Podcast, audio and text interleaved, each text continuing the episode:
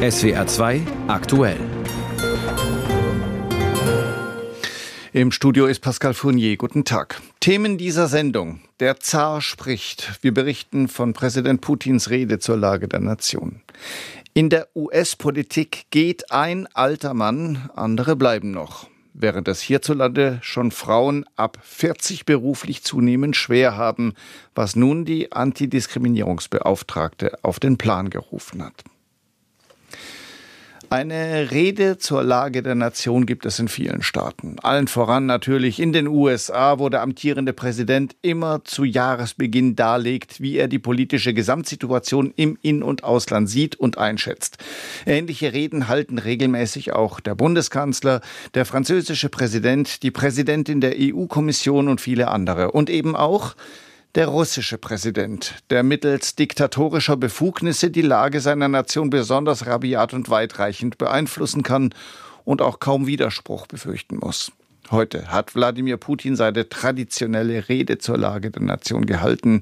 Unser Russland-Korrespondent Björn Blaschke hat zugehört. In seiner diesjährigen Ansprache an die russische Nation legte Präsident Wladimir Putin einen Schwerpunkt auf die militärische Spezialoperation, wie der Krieg in der Ukraine in Russland genannt werden muss. Er ehrte die gefallenen Soldaten, die nach seinen Worten gegen den Narzissmus gekämpft hätten, mit einer Schweigeminute. Dann fuhr Putin umso wortreicher fort, Russland werde alles dafür tun, den Kampf bis zum Sieg weiterzutreiben, und er drohte erneut mit dem Einsatz von Atomwaffen. Die strategischen Nuklearstreitkräfte sind vollständig für den garantierten Einsatz bereit, sagte er wörtlich. Der Westen wolle die Entwicklung Russlands nur aufhalten. Er brauche Russland als ein Gebiet, in dem er tun und lassen kann, was er wolle. Dem müsse Russland etwas entgegensetzen, einen eigenen Weg, ausgehend von den russischen Traditionen und Werten. Möglicherweise auch deshalb legte Putin in seiner Rede einen zweiten Schwerpunkt auf das Thema Familie.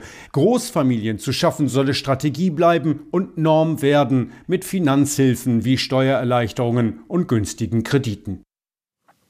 Einen ausführlichen Bericht über Putins Rede zur Lage der Nation hören Sie in SWR aktuell heute um 17 und um 18 Uhr.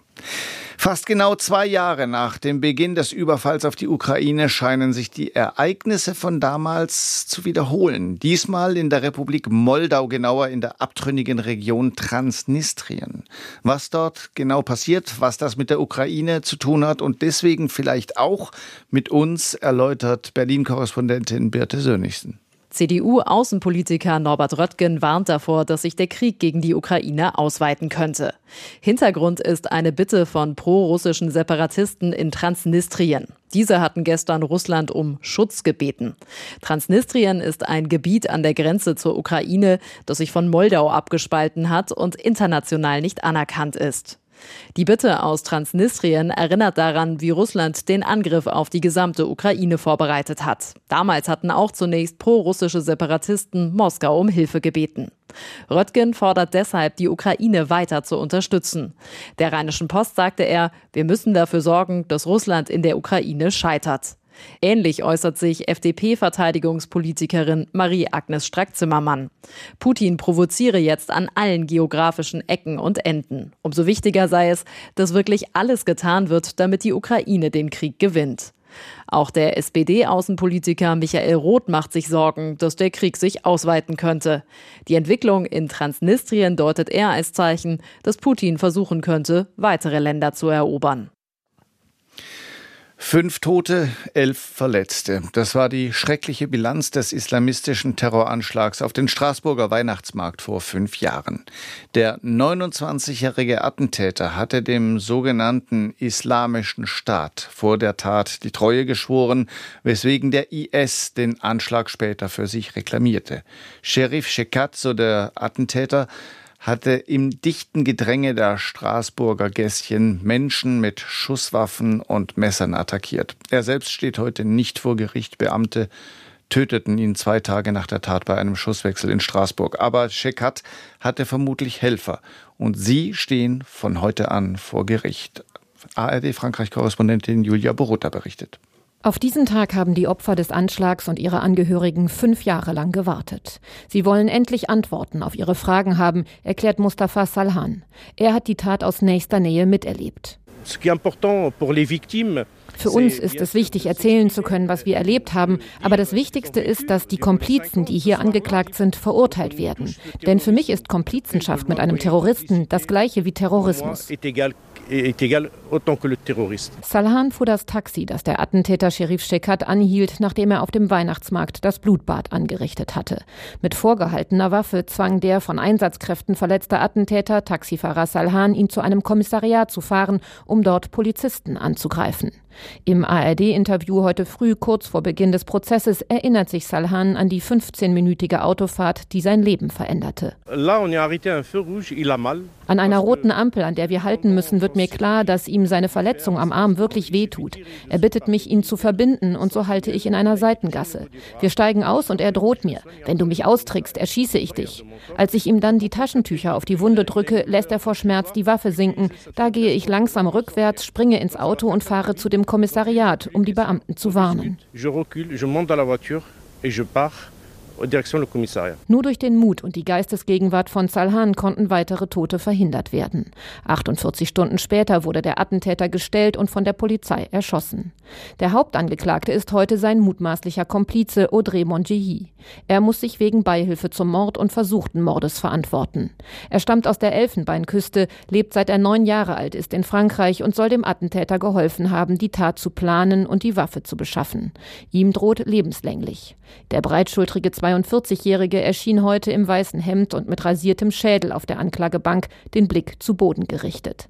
Sein Anwalt Michael Vaques sagte am Morgen im Radiosender France Info, als Herr Mongi erfahren hat, dass Sherif Shekat ein Attentat verübt hat, sitzt er gerade in einem Restaurant und fällt fast vom Stuhl. Die Ermittlungen haben es ja gezeigt, mein Mandant hat nichts mit Religion zu tun, noch weniger mit religiösem Fanatismus. Er ist ein Rapper, der Videoclips macht, Alkohol trinkt, verschiedene Frauen hat. Ja klar, er hat Shekat eine Waffe besorgt, aber er konnte in keiner Weise ahnen, dass damit ein solch schrecklicher Anschlag verübt wird. Die anderen drei Angeklagten sollen ebenfalls in den Waffendeal verstrickt gewesen sein. Sie sind wegen der Bildung einer kriminellen Vereinigung angeklagt. Ihnen droht zehn Jahre Haft. Ein fünfter Angeklagter wird aus gesundheitlichen Gründen nicht an dem Prozess teilnehmen. Er wird sich zu einem späteren Zeitpunkt den Richtern stellen müssen. Der Anwalt eines Großteils der Nebenkläger, Claude Lienard, betonte am Morgen vor dem Justizpalast, nicht die Strafe an sich kann die Wunden heilen, sondern der Prozess. Wenn dieser Prozess gut und würdig abläuft, kann er dazu beitragen, dass die Opfer sich wieder wehrhafter und widerstandsfähiger fühlen. Die Nebenkläger brauchen diesen Prozess, um wieder nach vorn blicken zu können. Die Verhandlung findet in dem Saal des Justizpalastes statt, der extra für die Terrorprozesse im Zusammenhang mit den Anschlägen des 13. November 2015 sowie mit der Amokfahrt in Nizza 2016 gebaut worden war. Das Urteil wird am 5. April erwartet. Aus Paris berichtete Julia Borutta. Im November wird in den USA ein neuer Präsident gewählt und was immer dann für eine Ära beginnt, eine geht auf jeden Fall zu Ende und zwar eine ziemlich lange. Die Ära Mitch McConnell. Der führende Republikaner im Senat, eine Art Fraktionschef, will sich zurückziehen nach fast 17 Jahren in dieser Funktion und fast 40 Jahren im Senat. Ein Rekord. In einer Rede vor dem Kongress kündigte der 82-Jährige gestern seinen Rückzug an, der nicht wirklich überraschend kommt, denn McConnell hatte zuletzt in der Öffentlichkeit zwei massive und unübersehbare Aussetzer. Auch ein schwerer Sturz befeuerte Diskussionen über seinen Gesundheitszustand. Nun trauern ihm nicht alle nach. McConnell galt als knallharter Konservativer, der viele Gesetze der Obama-Administration im Senat blockiert hat. Als Grim Reaper, als Gevatter Tod für etliche demokratische Gesetze und Initiativen hat er sich selbst einmal bezeichnet, nicht ohne Stolz. McConnell gilt als loyaler Parteisoldat und doch könnte gerade die mögliche Rückkehr Donald Trumps ins Weiße Haus der letzte Grund für seine Rückzugsentscheidung sein, denn von Trump hat sich McConnell zuletzt sehr klar distanziert. Aus den USA Sebastian Hesse. Das war einer der denkwürdigsten Momente in der langen politischen Karriere des Mitch McConnell. There's no question, none, that President Trump is practically and morally responsible for provoking the events of the day. No question about it. Es herrscht keinerlei Zweifel daran, keiner, dass Ex-Präsident Trump praktisch und moralisch für das Provozieren des Sturms auf das Kapitol verantwortlich ist, befand der republikanische Fraktionschef im Senat am 13. Februar 2021. Der mächtigste Mann auf Erden habe die Randalierer mit wilden Unwahrheiten gefüttert, nur weil er die Wahl verloren hat. They did this because they'd been fed wild falsehoods by the most powerful man on earth because he was angry he'd lost an election. Das Bizarre an dieser vernichtenden Kritik, sie kam Minuten nachdem McConnell und seine Fraktion Trump bei dessen zweitem Amtsenthebungsverfahren eben wegen des Sturms auf das Kapitol freigesprochen hatten. McConnell legte sogar noch einmal nach in einem Gastbeitrag für das Wall Street Journal. Seine Strategie wurde damals so gedeutet, dass er es an die Justiz delegieren wollte, Trump für das Aufwiegeln seiner Anhänger zur Rechenschaft zu ziehen, aus berechtigter Angst vor den Trump-Loyalen in der eigenen Partei. Seither hat der Ex-Präsident keine Gelegenheit ausgelassen, McConnell, der vier Jahre lang sein verlängerter Arm im Parlament gewesen war, in den Staub zu treten. Mitch McConnell is a loser. Ein Verlierertyp sei McConnell, ätzt Trump. Wechselweise nennt er den schrulligen Senator aus Kentucky auch einen mürrischen, verbissenen Parteisoldaten, einen Hurensohn, eine Schildkröte oder eine alte Krähe. Mitch McConnell has made the Biden presidency look much better than it would have without the old crow pushing massive Green New Deal type funding for the radical left Democrats. It's incredible what McConnell has done. Immer wieder hat Trump den Fraktionschef attackiert. Er sei zu kompromissbereit und sanktioniere damit Bidens Politik. Im Gegenzug verweigert McConnell Trump seit über drei Jahren jedes Gespräch und die gewünschte Fundamentalopposition. Doch die Rechnung ging nicht auf. Zu groß war der Appetit in der Republikanischen Partei auf eine Rückkehr zum pompösen Trump-Stil, zu gering das Interesse an den Niederungen unspektakulärer Sacharbeit. One of life's most underappreciated talents is to know when it's time to move on to life's next chapter. Zu den wenig beachteten Lebenskünsten zähle zu wissen, wann es Zeit ist, das nächste Kapitel im Leben zu beginnen, so McConnell gestern, als er seinen Rückzug vom Fraktionsvorsitz ankündigte. Zwar ist unübersehbar, dass Trump, je erfolgreicher er in den Vorwahlen ist, desto mehr die Partei von Unliebsamen säubert. Inwiefern der Ex-Präsident aber die Finger im Spiel hatte beim Rückzug McConnells, blieb unklar. Zuletzt hieß es sogar, McConnell werde eine Wahlempfehlung für Trump aussprechen. Es ist leicht, den 82-jährigen Anwalt mit dem Charme eines biederen Behördenleiters zu unterschätzen. Große Oper aller Trump liegt ihm nicht, aber knapp 40 Jahre im Senat haben ihn zu einem gewieften politischen Fuchs werden lassen. Nun wirft Mitch McConnells Rückzug natürlich und fast zwangsläufig Fragen nach der politischen Zukunft eines anderen alten Mannes in der US-Politik auf, des nur ein Jahr jüngeren US-Präsidenten. Auch Joe Biden unterlaufen regelmäßig Patzer, Versprecher, Verwechslungen, kleine Aussetzer, die viele auf sein Alter zurückführen. Er selbst allerdings sagt, er fühle sich fit und absolut in der Lage, seinen Aufgaben nachzukommen. Sein jüngster Gesundheitscheck gibt ihm offenbar recht. Noch einmal Sebastian Hesse. Die Ärzte meinten, ich würde zu jung aussehen, scherzte Präsident Biden, nachdem diese die Ergebnisse seiner turnusmäßigen Routineuntersuchung veröffentlicht hatten. In diesem Jahr wurden die Untersuchungsergebnisse mit besonderer Spannung erwartet. Parteiübergreifend gibt es Zweifel daran, ob der 81-Jährige dem Amt noch gewachsen ist. Die Opposition karikiert Biden regelmäßig als alt, gebrechlich und vor allem mental verwirrt. Bidens Leibarzt Kevin O'Connor sieht das jedenfalls anders. Der älteste Präsident der US-Geschichte sei weiterhin fit für den Job. Er fühle sich großartig und im vergangenen Jahr seien keine neuen gesundheitlichen Probleme hinzugekommen. Joe Biden sei ein gesunder, aktiver und robuster 81-Jähriger.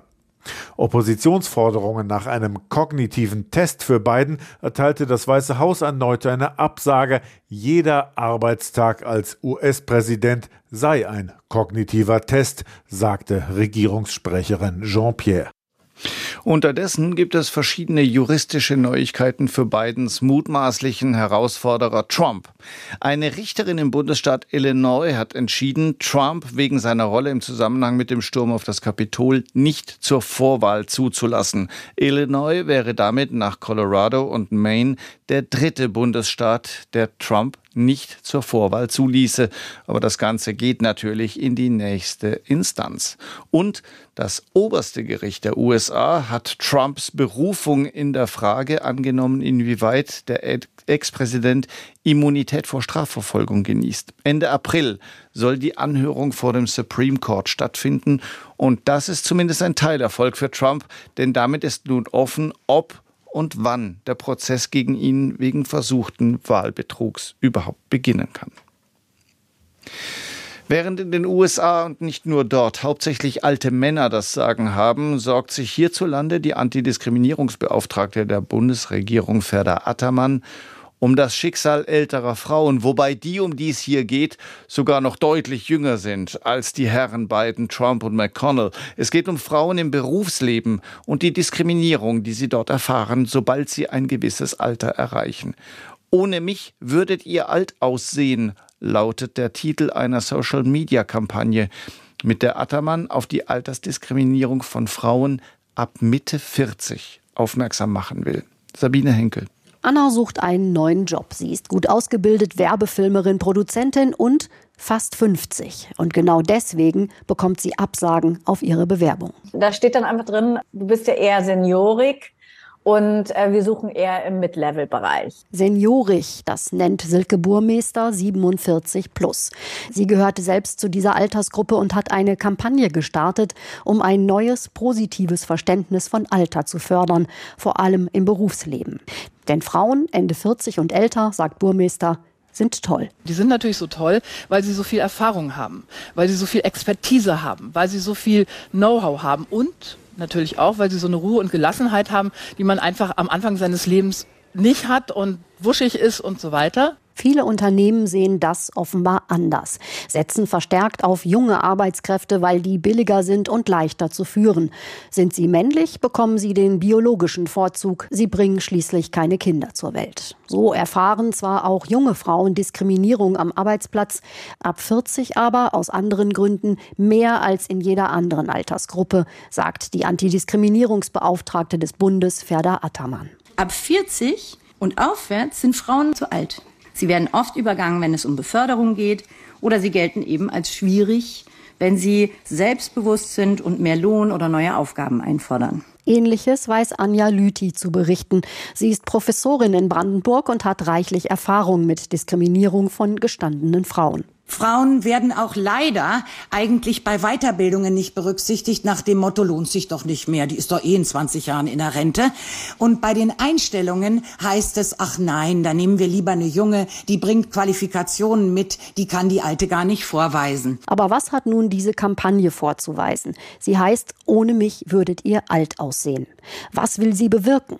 Burmeister und ihr Team haben zwölf Frauen Ü50 fotografiert, alle fest angestellt, alle erfolgreich im Job und alle gewertschätzt. Sie leisten was und werden anerkannt. Role Models.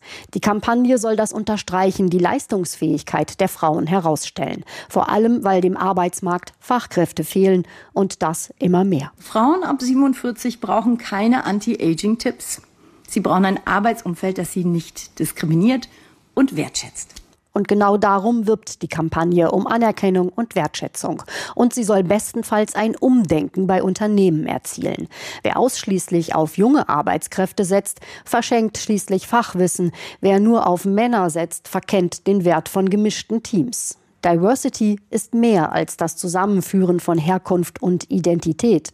Auch Alter gehört dazu. Oder wie Anja Lüthi sagt, Jüngere Frauen mögen schneller sein, aber Frauen 47 plus kennen die Abkürzung sagt die Professorin Anja Lüthi im Beitrag von Sabine Henkel. Es ist ja tatsächlich nicht zu verstehen. An allen Ecken und Enden fehlt es an Arbeitskräften. Überall wird laut gejammert und händeringend, insbesondere nach Fachkräften gesucht. Und gleichzeitig werden allenthalben qualifizierte, erfahrene und hochmotivierte Frauen ab Mitte 40 als zu alt aussortiert. Männer in diesem Alter befinden sich da gerade angeblich in ihren besten Jahren. Wie gesagt, das muss man nicht verstehen und das muss man noch viel weniger akzeptieren, findet Berlin-Korrespondentin Efi Seibert.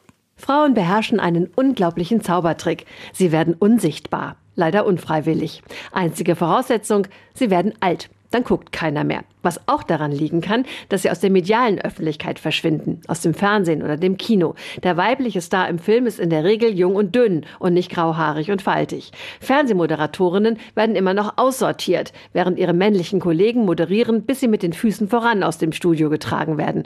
Schalten Sie sich mal durch die dritten Programme. Da steht immer noch oft ein älterer Herr neben einer jungen Dame vor der Kamera. Das ändert sich aber langsam. Ich war total erstaunt, als die letzte neue Tagesschausprecherin mit 51 Jahren angefangen hat. Früher wäre sie zu diesem Zeitpunkt schon lange weg gewesen. Es gibt also Hoffnung. Sie sieht aber auch wesentlich jünger aus, als sie ist, wird dann oft gesagt. Und dieser Satz ist eigentlich eine kleine Frechheit. Denn warum sollte das ein Kriterium für irgendwas sein, jünger auszusehen, statt auszusehen wie eine 51-Jährige? Ist das ein Kompliment? Warum nicht einfach, Sie sehen gut aus oder Sie sind eine tolle Sprecherin und machen einen prima Job? Wie auch immer. Ältere Frauen sind demnächst in der Mehrzahl. Die Babyboomerinnen kommen ins Rentenalter. Und dann könnte es schwierig werden mit der Unsichtbarkeit. Ein Standpunkt von Berlin-Korrespondentin Evisa Albert. Mit dem Bus oder der Straßenbahn von A nach B kommen ist aktuell vielerorts eine größere Herausforderung. Die Gewerkschaft Verdi hat die rund 90.000 Beschäftigten der kommunalen Nahverkehrsbetriebe zum Streik aufgerufen. Seit Wochenbeginn wird in ganz Deutschland, außer in Bayern, tageweise gestreikt. Ab heute auch im Südwesten. Katha Jansen aus der SWR Wirtschaftsredaktion. Verhandelt werden ja je nach Bundesland ganz unterschiedliche Themen. Worum geht es denn in Baden-Württemberg und Rheinland-Pfalz? In erster Linie um bessere Arbeitsbedingungen. Die Gewerkschaft Verdi fordert zum Beispiel, dass Verspätungen oder Wendezeiten von Fahrzeugen komplett mit zur Arbeitszeit zählen. Außerdem geht es um eine Verkürzung der wöchentlichen Arbeitszeit und eine Nahverkehrszulage für besonderen Stress und hohe Verantwortung im Fahrdienst. Der kommunale Arbeitgeberverband weist die Forderungen als überzogen und nicht finanzierbar zurück. Die Freiburger Verkehrs AG zum Beispiel rechnet vor, diese Forderungen würden im Unternehmen für ein zusätzliches jährliches Defizit von mehr als 14 Millionen Millionen Euro sorgen. Die Verkehrsbetriebe Karlsruhe sprechen von rund 30 Millionen. Unmittelbar um die Gehälter geht es bei den Tarifverhandlungen im Südwesten nicht, denn die Entgelte sind hier an die Entwicklungen im TVÖD gekoppelt, also an den Tarifvertrag vom öffentlichen Dienst. In anderen Bundesländern spielen Löhne aber eine Rolle. Die Gewerkschaft argumentiert in diesem Tarifkonflikt immer wieder mit dem Fachkräftemangel nach dem Motto, gute Leute bekommt man nur mit guten Arbeitsbedingungen. Wie ist denn der kommunale Nahverkehr personell aufgestellt? Auch dort spitzt sich der Fachkräftemangel seit Jahren zu. Und politisch und gesellschaftlich gewollt ist ja deutlich mehr ÖPNV. Den werden wir für eine gelungene Verkehrswende auch brauchen.